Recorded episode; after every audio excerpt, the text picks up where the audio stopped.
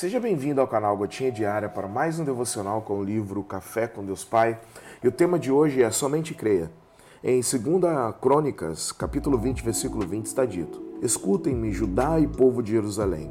Tenham fé no Senhor, o seu Deus, e vocês serão sustentados. Tenham fé nos profetas do Senhor e terão a vitória. Bom, lamentavelmente em nossa cultura impera o ideal de que para prosperar deve-se de forma egoísta não se importar com as outras pessoas e, se for preciso, até mesmo enganá-las ou tirar vantagem delas. Ou que não devemos nos envolver ou nos posicionar no que tange aos nossos valores e ideais, calando-nos sob pressão da opinião predominante. Ninguém será de fato bem-sucedido com fragilidade e instabilidade. Não podemos pender ou oscilar. Precisamos sair de cima do muro, viver ou os propósitos de Deus e trilhar os caminhos dele, ou viver os nossos propósitos e trilhar nossos próprios caminhos. Mas cuidado, pois o coração do homem é enganoso e você pode ser levado a um lugar onde Deus não está, e uma hora a conta chegará. Muitas vezes somos orgulhosos e não admitimos o erro. Estabilidade física, emocional e profissional não é sinônimo de ser bem-sucedido, mas o Senhor quer fazer os apontamentos necessários para uma vida bem-sucedida, a fim de que você consiga estar convicto de estar no caminho certo. Então, abra o coração a Ele para de fato viver os caminhos dele e ter uma vida próspera no Senhor. A decisão de abrir o coração e fazê-lo a morada do Senhor trará a você resultados inimagináveis. Não se limite às suas crenças pessoais, mas posicione-se para viver um novo e tocar o sobrenatural que está esperando por você. A renovação que você necessita está acessível. Então, não permaneça com o pensamento de escassez e mentiras de que você não pode. A sua vida importa. Há valor em você. Saiba que você é a expressão da criação de Deus Pai. A frase do dia é: tudo depende da nossa resposta diante da dificuldade.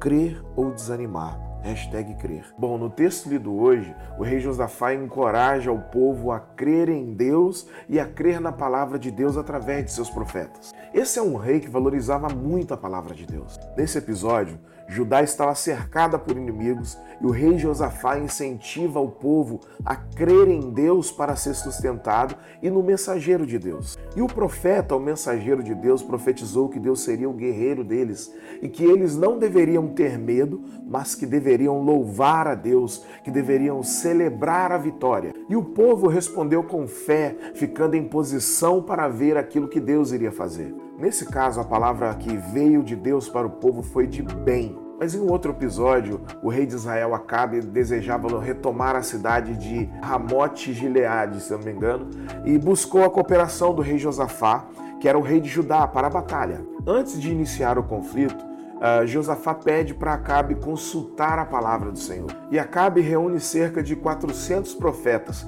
e todos profetizaram vitória para ele.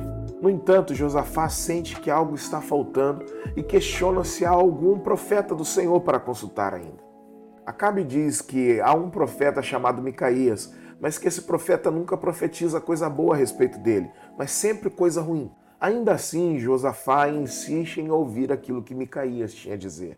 E Micaías, o profeta do Senhor, é convocado e profetiza uma visão que contradiz a visão ou a profecia otimista dos outros profetas. Ele revela que a empreitada de Acabe na batalha resultará em derrota e até mesmo na morte de Acabe. E uma boa observação aqui é a de que profeta fiel à sua função profética ele é assim.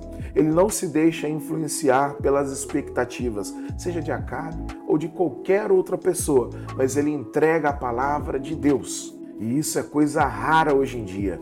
Pessoas que se posicionam ao lado da vontade de Deus, do princípio de Deus, mesmo que essa vontade de Deus contrarie muitas outras vontades. E esse devocional nos ensina também sobre a importância de buscar a orientação do Senhor para a nossa vida.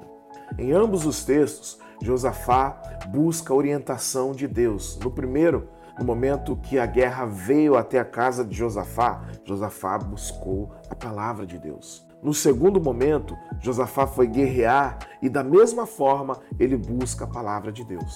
Somos chamados a buscar e a valorizar a palavra profética vinda de Deus para nós.